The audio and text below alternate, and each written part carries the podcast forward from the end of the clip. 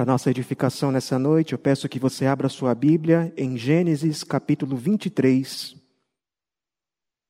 Gênesis capítulo 23. Leremos todo o capítulo, versículos 1 a 20. Assim diz a palavra do Senhor. Tendo Sara vivido cento e vinte e sete anos, morreu em Kiriat Arba, que é Hebron, na terra de Canaã. Veio Abraão lamentar Sara e chorar por ela. Levantou-se depois Abraão da presença de sua morta e falou aos filhos de Et: Sou estrangeiro e morador entre vós. Dai-me a posse da sepultura convosco, para que eu sepulte a minha morta. Responderam os filhos de Et a Abraão, dizendo: Ouve-nos, Senhor, tu és príncipe de Deus entre nós. Sepulta numa das nossas melhores sepulturas a tua morta. Nenhum de nós te vedará a sepultura para sepultares a tua morta. Então se levantou Abraão e se inclinou diante do povo da terra, diante dos filhos de Et, e lhes falou, dizendo: Se é do vosso agrado que eu sepulte a minha morta, ouvi-me intercedei por mim junto a Efron, filho de Zoar para que ele me dê a caverna de Macpela, que tem no extremo do seu campo, que me dê pelo preço devido em posse de sepultura entre vós. Ora, Efron, o Eteu, sentando-se no meio dos filhos de Et, respondeu a Abraão, ouvindo os filhos de Et, a saber, todos que entravam pela porta de sua cidade. De modo nenhum, meu senhor, ouve-me, dou-te o campo e também a caverna que nele está, na presença dos filhos do meu povo te dou. Sepulta a tua morta. Então se inclinou Abraão diante do povo da terra e falou a Efron na presença do povo da terra, dizendo: Mas se concordas, ouve-me, peço-te, darei o preço do campo, toma-o de mim e sepultarei ali a minha morta. Respondeu-lhe Efron: meu senhor, ouve-me, um terreno que vale quatrocentos ciclos de prata, que é isso entre mim e ti? Sepulta ali a tua morta. Tendo Abraão ouvido isso, a Efron pesou-lhe a prata de que este lhe falara diante dos filhos de Et, quatrocentos ciclos de prata, moeda corrente entre os mercadores. Assim, o campo de Efron, que estava em Macpela, fronteiro a Manre, o campo, a caverna e todo o arvoredo que nele havia e todo o limite ao redor, se confirmaram por posse a Abraão na presença dos filhos de Et, de todos que entravam pela porta da sua cidade. Depois sepultou Abraão a Sara, sua mulher, na caverna do campo de Macpela, fronteiro a Manre, que é Hebron, na terra de Canaã. E assim, pelos filhos de Et, se confirmou a Abraão o direito do campo e da caverna que nele estava em posse de sepultura. Vamos orar mais uma vez. Senhor Deus e Pai, nós ouvimos a tua palavra e eu peço que agora o Senhor a aplique aos corações, que mostre, ó Pai, como nós podemos enxergar a tua providência, mesmo nos tempos de grande dificuldade e aflição. Ajuda-nos, ó Pai, nós pedimos em nome de Jesus. Amém. Meus irmãos, às vezes, quando nós consideramos a vida de Abraão, quando nós olhamos a sua história, nós pensamos: que vida extraordinária esse homem teve. Abraão ouviu Deus falar com ele. Abraão chegou a receber anjos em sua casa. Abraão foi aquele homem que viveu de um modo corajoso, quando Deus falou para ele: abandona a sua terra, abandona a sua parentela e vai para a terra que eu vou te mostrar. Abraão fez isso, ele creu na palavra de Deus e ele viveu corajosamente e ele pôde ver as promessas de Deus, de um descendente, se cumprindo em sua vida. Então, quando nós olhamos para a vida de Abraão, às vezes podemos pensar: eu queria ter uma vida assim.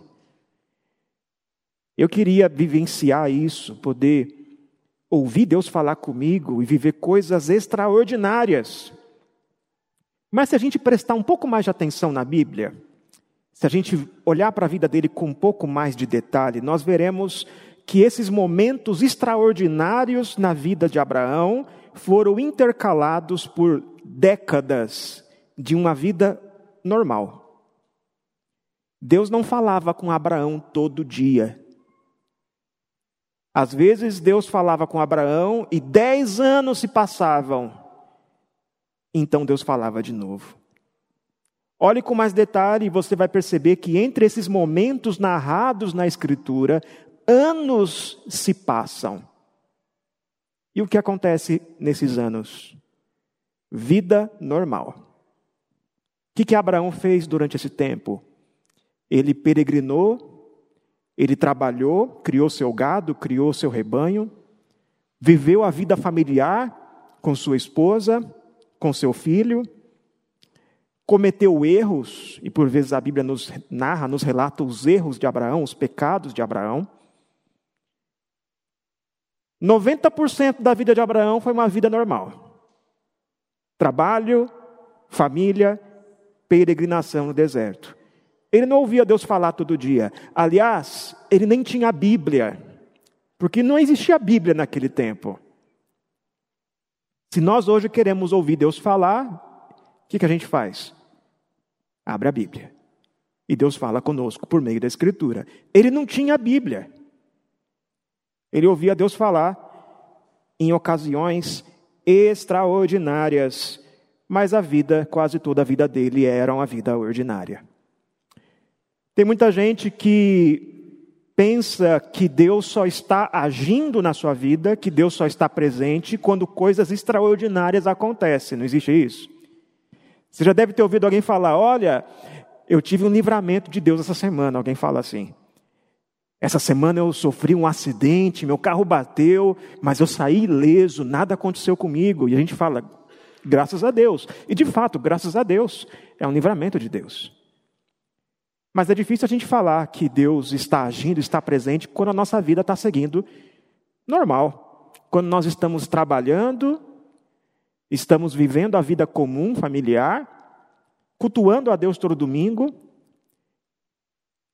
continuando firme mesmo em momentos difíceis, em momentos de sofrimento. Dificilmente nessas horas a gente fala assim, não é? Deus está trabalhando na minha vida. Mas Deus age mesmo em momentos ordinários, mesmo em momentos sombrios, que é o que vemos aqui. Mesmo quando nós perdemos alguém querido, mesmo quando nós descobrimos que estamos doentes, mesmo quando nós perdemos o emprego, até mesmo nesses momentos a providência de Deus está presente. E é o que nós vemos aqui. Aqui nós temos um desses momentos ordinários da vida de Abraão, e é um momento especialmente sombrio. É a morte da sua esposa. E algo que você deve perceber nesse capítulo é o seguinte: Nesse capítulo, o nome de Deus não aparece. No capítulo inteiro, Deus não é citado. Tem um momento que eles falam, você é príncipe dos deuses, mas o nome de Deus, Deus não aparece com a sua providência direta aqui nesse texto. Parece um momento da vida de Abraão em que Deus simplesmente não está.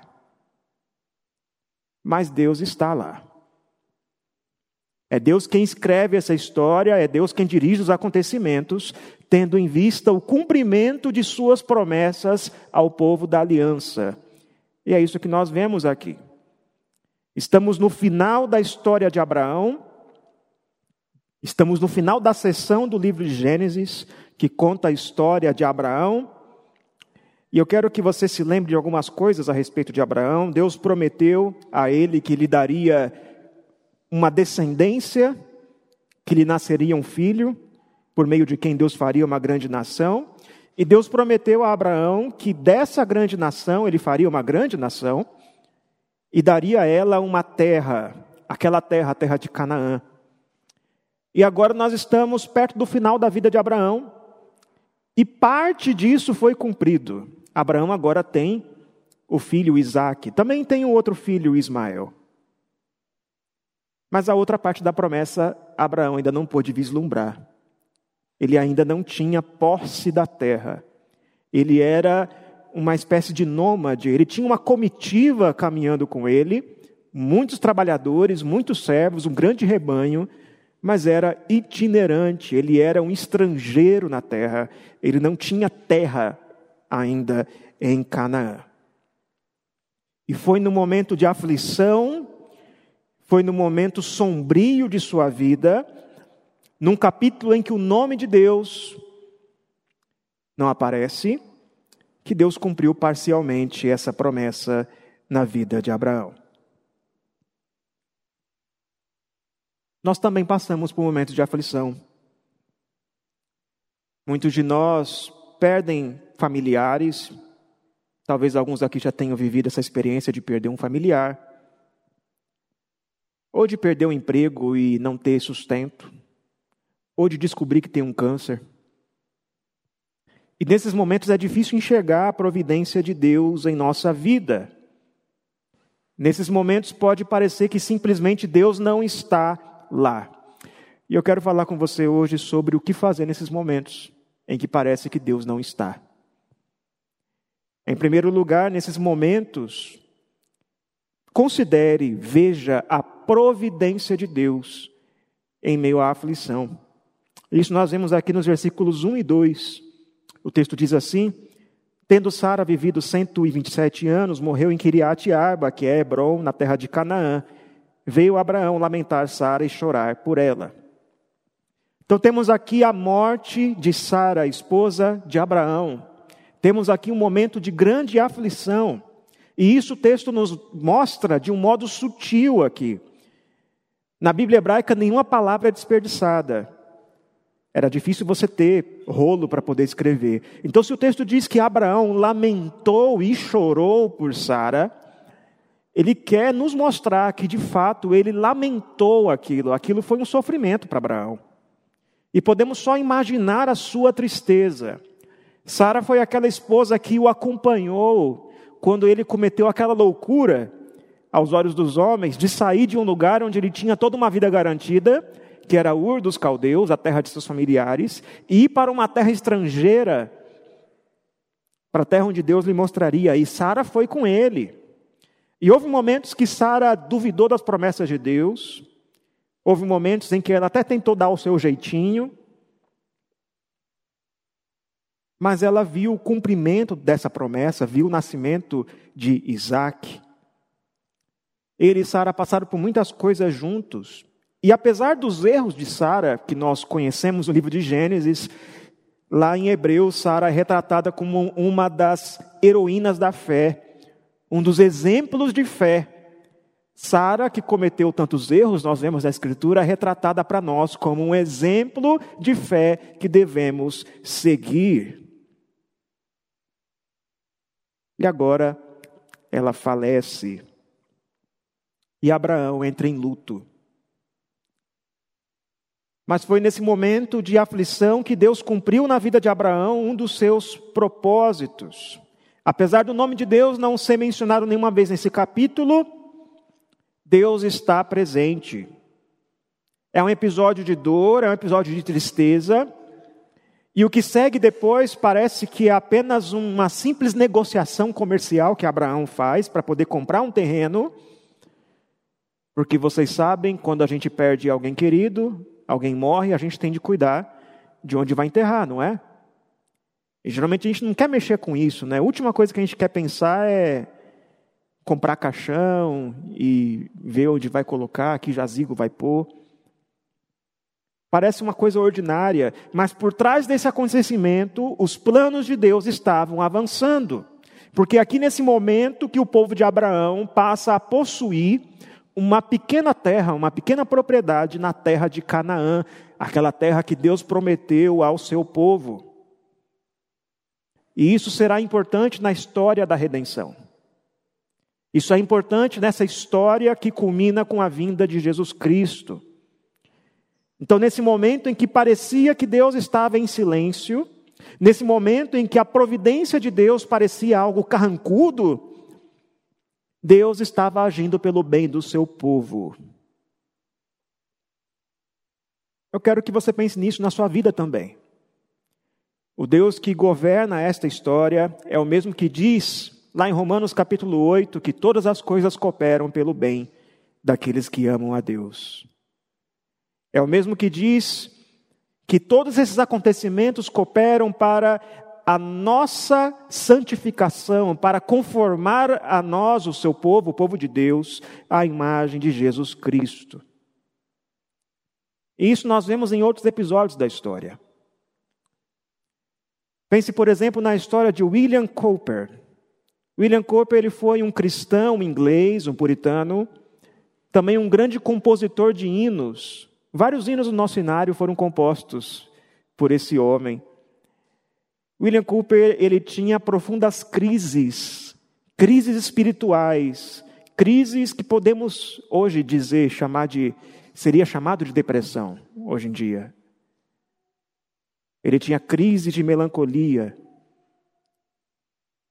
E numa de suas crises, num dos momentos mais sombrios, ele compôs um hino, compôs belos hinos de adoração que até hoje cantamos. Um dos seus hinos diz o seguinte: Por trás de cada providência carrancuda esconde-se uma face sorridente. Por trás de sua providência carrancuda esconde-se uma face sorridente. Pense na história de John Bunyan, um pastor batista que depois de perder a sua mãe, de perder a sua esposa, ele foi preso por pregar o evangelho. E na prisão, ele via a sua filha mais velha, a sua filha primogênita, que era cega, passar dificuldades. E ele não podia fazer nada porque ele estava preso. E foi nessa prisão, nessa circunstância, que John Bunyan escreveu O Peregrino. O livro cristão mais lido depois da Bíblia. O livro que até hoje encoraja muitos cristãos em suas lutas. Então veja como Deus usou a, a aflição desses homens para a edificação da sua igreja, para a nossa edificação. Na Bíblia temos exemplos. José no Egito, que sofreu anos na masmorra para que o povo de Deus fosse preservado. Jó, que passou por todo aquele sofrimento para que nós pudéssemos ler a sua história e ter uma teologia do sofrimento. Olhe para Cristo, que foi injustiçado, que foi açoitado, foi morto na cruz. O Deus que se encarnou, que viveu sem pecado e foi morto em nosso lugar. E por causa do sofrimento de Cristo, por causa das injustiças que Jesus sofreu, é que nós podemos ter vida eterna. Então, no momento de sua aflição, considere isso. Considere como Deus pode usar o sofrimento, como Deus pode estar trabalhando naquele momento pelo bem da sua igreja. Considere isso. Veja a mão de Deus dirigindo a história. Mas a segunda lição aqui, meus irmãos, nos momentos em que parece que Deus não está, você deve viver pela fé. Em outras palavras, você deve responder ao sofrimento, você deve agir de um modo que mostra, que demonstra a sua confiança em Deus e em suas promessas. E é isso que nós vemos Abraão fazendo aqui. Em momentos de aflição, pode ser difícil permanecer firme, pode ser difícil tomar decisões, quem já perdeu algum familiar, já perdeu alguém, sabe que nessas horas tem muita coisa que precisa ser feita, não é? Precisa ver o caixão, precisa ver a coroa de flores, precisa ver onde vai enterrar a pessoa. Passa um tempo, vai ter que fazer o inventário dos bens. É um monte de burocracia que a gente não quer lidar. Mas tem de fazer, não é? E nós vemos Abraão lidando com isso aqui. Abraão tinha um problema: onde sepultar sua esposa. E mesmo nessa circunstância, Abraão agiu com fé. A Bíblia retrata Abraão como o pai da fé, aquele que creu e isso lhe foi imputado por justiça. Aquele que, como diz a carta aos Hebreus, que pela fé peregrinou na terra da promessa, como em terra alheia, E até nesse momento sombrio, Abraão demonstrou fé. Mas talvez nos perguntemos aqui, mas onde está essa fé? Como que Abraão demonstrou fé aqui? Aqui não é só uma compra de terreno que Abraão fez, onde está isso? A primeira coisa que você tem de se atentar é onde Abraão decidiu enterrar sua esposa.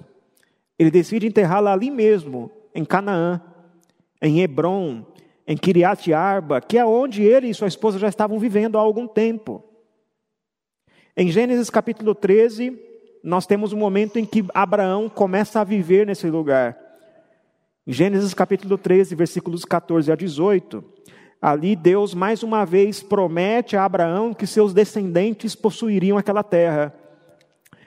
E no versículo 18 nos diz que então Abraão começa a viver em Hebron, em Kiriat Arba, que é esse lugar aqui. É aqui que nós estamos. E naquele tempo, na cultura do Antigo Oriente, era de praxe, era o comum que a pessoa fosse enterrada no seu lugar de nascença. Se eles fossem seguir os padrões culturais aqui, o costume da época, Abraão e Sara eram da Mesopotâmia, era de Ur, dos caldeus, o que eles fariam seriam pegar o corpo de Sara e levar até o seu lugar de nascença e lá enterrar. Esse era o costume da época. Mas não foi isso que Abraão fez. Ele decidiu enterrá-la ali mesmo, em Canaã, na terra que Deus prometeu que lhes daria, a terra prometida, a terra da promessa, a terra que seria dos descendentes de Sarra. Ali era a sua casa agora. E é isso que Abraão faz. Só nisso já vemos que Abraão não se esqueceu das promessas de Deus. Ele decide enterrá-la ali. E para isso ele teria de comprar uma terra. Mas nem isso seria fácil. Abraão vai falar aqui com os filhos de Et, que é um outro nome para os Eteus, ou os Hititas, como hoje são conhecidos, que era um dos povos que viviam em Canaã. E Abraão vai falar com essas pessoas no lugar que era a porta da cidade. A porta da cidade era o lugar onde as transações financeiras, econômicas eram feitas, onde os anciãos também se reuniam para julgar os casos.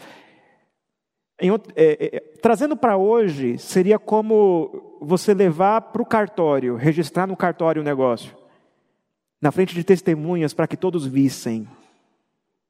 E é ali que Abraão vai falar com os heteus. E Abraão se apresenta dizendo: Sou estrangeiro, moro entre vocês, me deem uma terra para que eu possa sepultar minha esposa. E os heteus respondem, versículos 5 a 6, Não, Abraão, você pode sepultar ela onde o senhor quiser. Não se preocupe com isso, qualquer lugar que o senhor pedir, a gente deixa o senhor sepultar. Mas versículos 7 a 9, Abraão responde dizendo: Então falem com Efron, filho de Zoar, para que ele me dê a caverna de Macpela pelo devido preço. É o lugar onde Abraão já estava vivendo. Abraão não quer a sepultura doada, ele quer pagar pela terra, ele quer comprar para ter a posse definitiva da terra.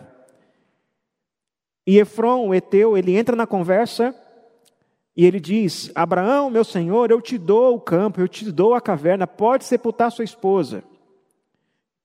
Vocês percebem aqui que parece que eles não estão querendo vender para Abraão. Abraão quer comprar, mas eles não querem vender. Por que isso? Porque, segundo o costume da época, a terra só era vendida a quem fosse do mesmo povo, do mesmo sangue. Se eles pudessem, eles venderiam apenas para parente para a terra não sair da família. Mas se não puder vender para parente, então vende para alguém que seja do mesmo povo, da mesma etnia. E como Abraão mesmo disse, ele era um estrangeiro. Ele não era dali. Mas ao mesmo tempo eles gostavam de Abraão. Abraão era um homem muito rico, era um homem influente, ele tinha muito gado, muito rebanho, muitos servos. Não é à toa que todo lugar que ele chega, os reis iam falar com Abraão. Trazendo para hoje é como um CEO de uma grande empresa chegar no Brasil. O que acontece quando Elon Musk vem ao Brasil? O presidente vai falar com ele. Assim era Abraão. Então ele se dispõe, ele fala: não, pode escolher a terra que o senhor quiser. Mas Abraão não podia aceitar isso, porque se fosse uma simples doação, essa terra poderia ser depois reclamada pelos filhos daquele que doou. No momento que Efron morresse, os filhos de Efron poderiam reclamar e dizer: Queremos a terra de volta, é nossa parte, é nossa herança, ela não te foi vendida. E Abraão não queria uma posse temporária, ele queria o cumprimento da promessa de Deus. Ele queria essa terra para os seus descendentes. Então Abraão diz, versículos 12 e 13: Efron, me ouça, eu te peço que o senhor me ouça. Eu quero pagar pelo preço da terra. Fala qual é o preço. Então sepultarei minha esposa. É isso que Abraão quer, a posse definitiva. Ele não aceitava nada menos que isso, ele estava disposto a pagar por isso. E Efron então diz: Olha, uma terra como essa custa 400 ciclos de prata. Mas o que, que, é isso entre mim e você? O que, que, é esse valor? Isso não é nada. Sepulta isso à morta. Efron parecia mais disposto a ceder agora. Mas quando ele fala desse jeito, parece que 400 ciclos de prata era uma coisa pequena, não era? Mas isso equivale a cerca de 7,5 kg de prata. Era um valor inflacionado, um valor muito alto para essa terra. A título de comparação, lá no livro de Jeremias, nós vemos Jeremias comprando um campo em Judá. Mesmo que o campo de Judá fosse muito mais barato, Jeremias compra um campo por apenas 17 ciclos de prata. Então compare 17 ciclos de prata com 400 ciclos de prata. Era um preço alto, um preço inflacionado, bem acima daquilo que seria justo. Mas Abraão não pensa duas vezes. Ele pega a prata, começa a pesar e entrega os 400 ciclos de prata a Efron. E faz isso diante de toda a cidade, diante de testemunhas, para que ninguém reclame, para que todos saibam que o negócio foi justo. E registrou no cartório. Seria o equivalente a hoje. Meus irmãos, vejam como Abraão agiu pela fé. Ele tinha a promessa de Deus. Deus prometeu que aquela terra seria de sua descendência para sempre. Deus prometeu que a terra seria dada a seus filhos. Desde que Deus falou isso, Abraão passou a viver ali. Capítulo 13, versículo 18 diz que Abraão habitou nos carvalhais de Manre, junto a Hebron. É esse lugar aqui, nos campos onde tinha muitas árvores, perto dessa caverna de Macpela. Ali, inclusive, Abraão levantou um altar ao Senhor. E agora Abraão decide enterrar sua esposa ali. Apesar de sua tristeza, de seu luto, ele não deixou de tomar decisões baseado nas promessas de Deus. Abraão insiste, está disposto a pagar um alto preço por essa terra e ele no fim consegue. E temos uma aplicação para nós aqui. Nos momentos de aflição em que Deus parece não estar agindo, você deve continuar vivendo pela fé. Há pessoas que, diante de uma grande perda, elas definham. Há pessoas que desanimam, a tal ponto que não querem mais fazer nada, que não têm mais ânimo para sair da cama, que não sabem mais como viver, não sabem mais como tomar decisões, perdem qualquer desejo de vida.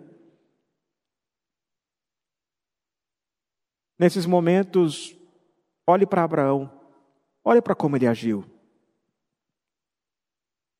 Atente-se para a providência de Deus, apegue-se às promessas de Deus, então continue vivendo. Deus prometeu cuidar do seu povo. Deus prometeu que iria dar forças ao seu povo para enfrentar cada provação, cada tentação. A Bíblia promete isso, que não há nenhuma provação que virá sobre o seu povo para a qual Deus não nos dará algum escape, algum alívio. Se Deus trouxer uma dificuldade à sua vida, Ele também te dará forças para suportar. Continue cumprindo com suas responsabilidades. Se você tem filhos para criar, crie seus filhos. Se tem cônjuge para cuidar, cuide do seu cônjuge. Perdeu o emprego? Estude, mande currículos. Continue fazendo o que Deus colocou nas suas mãos para fazer, mesmo sem vontade. Ah, mas não tenho vontade de sair da cama. Faz sem vontade. Mas faz pela fé. Eu conheço, vocês também devem conhecer, mães, mulheres cristãs que perderam seu marido e que tinham filhos. E o que, que elas fazem? Criam seus filhos. Não tem outra opção. E se é cristã, cria os filhos no Senhor, confiando na promessa. A promessa que Deus faz ao povo da aliança. E não é fácil. Por vezes você terá de pagar um alto preço, mas apegue-se às promessas de Deus. Deus prometeu a Abraão aquela terra. Deus promete nos levar a uma cidade celestial.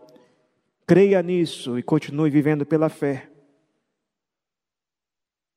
E por fim, em terceiro e último lugar, nesses momentos você deve aguardar o cumprimento das promessas de Deus. Aquilo que Abraão obteve aqui é apenas uma antecipação de algo muito maior, daquilo que é o propósito de Deus na história. Vemos aqui nos versículos 17 a 20 que Abraão conseguiu obter aquela terra.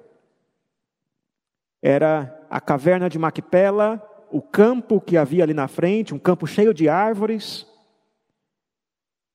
cheio de carvalhos, tudo agora era de Abraão. E seria também de seus descendentes para sempre. Isso aconteceu diante de testemunhas, diante de todos, a fim de que ninguém reclame, de fato, essa terra agora é de Abraão e de seus filhos. E então ali, Abraão sepultou sua esposa Sara.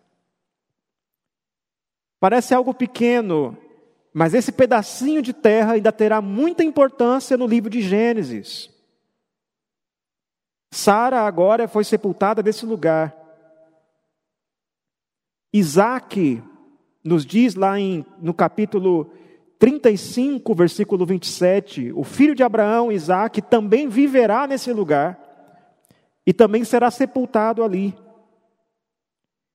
E depois o texto de Gênesis nos diz que Jacó passou a viver nas terras das peregrinações de seus pais, de Abraão e de Isaac, ou seja, nesse mesmo lugar. E lá em Gênesis capítulo 49, versículos 29 a 33, Jacó, quando perto de sua morte, pediu para ser enterrado nesse lugar que Abraão comprou, e ele é enterrado ali. E esse mesmo texto nos diz que Abraão, Sara, Isaac, Rebeca e Lia foram todos sepultados nessa terra, nesse lugar. Era costume da época sepultar em cavernas. E as famílias, os familiares eram sepultados todos juntos nesse lugar. E lá em Gênesis capítulo 50, versículo 24, quando os filhos de Jacó viviam todos no Egito, por causa da fome que acometeu toda a terra, José, perto da sua morte, ele pede a seus irmãos, diz a seus irmãos, que quando eles fossem voltar para Canaã, quando Deus fizesse o seu povo voltar para a terra prometida, que eles levassem os seus ossos para ele ser enterrado lá. Lá era a sua terra agora. Por que esse pedacinho de terra é tão importante? Porque esse pedacinho de terra é um sinal, é um símbolo de algo maior que Deus prometeu. É uma antecipação porque Deus prometeu àquele povo toda a terra de Canaã. Deus prometeu abençoar aquele povo, fazer daquele povo um povo numeroso, porque é por meio desse povo que Deus traria o seu redentor, o nosso Senhor Jesus Cristo. E aquela terra era só um pedacinho disso, era só uma amostra disso.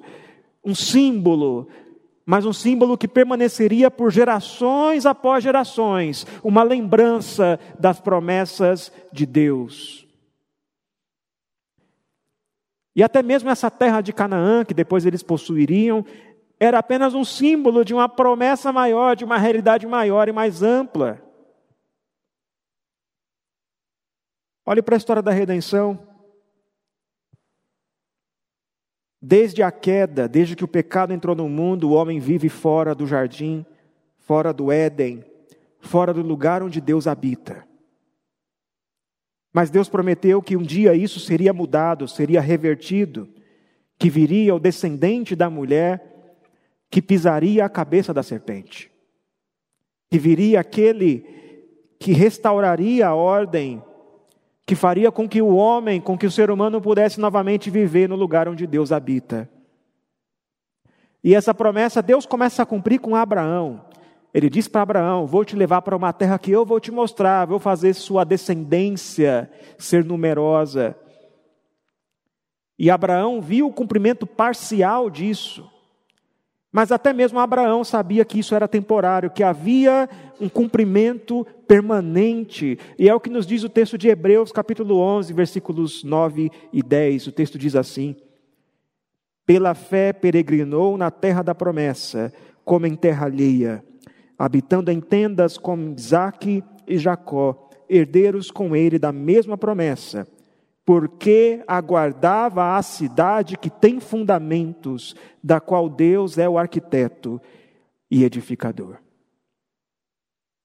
Essa era a esperança de Abraão.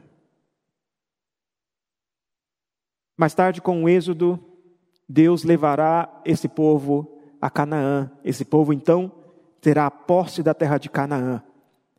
Viverão lá, terra que emana leite e mel mas por causa do seu pecado eles serão expulsos da terra. O povo de Judá será exilado.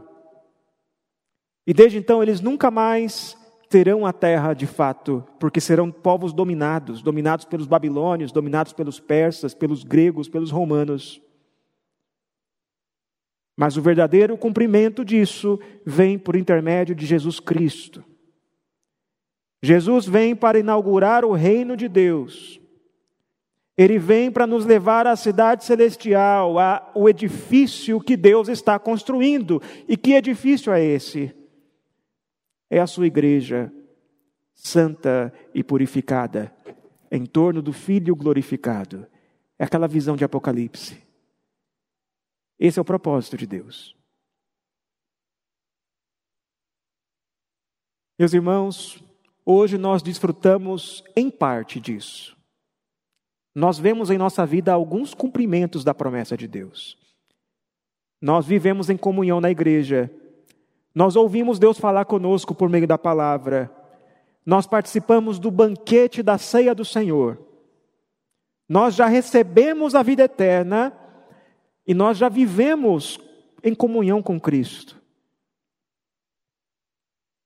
Mas nós ainda aguardamos um cumprimento mais pleno Aguardamos o dia em que nós vamos desfrutar plenamente dessas promessas, o dia em que o mundo inteiro será sujeito ao Senhor Jesus Cristo, o dia em que haverá ressurreição e veremos novamente aqueles que morreram no Senhor. Nós esperamos esse dia, o dia em que não haverá mais pecado, e veremos a face de Jesus. É por isso que os cristãos têm o costume tradicional, histórico, de enterrar seus mortos.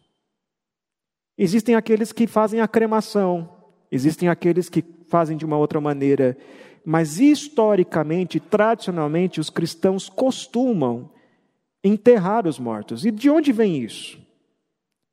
Vem da nossa crença, da nossa fé, de que um dia esses corpos serão ressuscitados. Por isso que temos esse costume. Assim como eles foram enterrados, um dia eles se levantarão.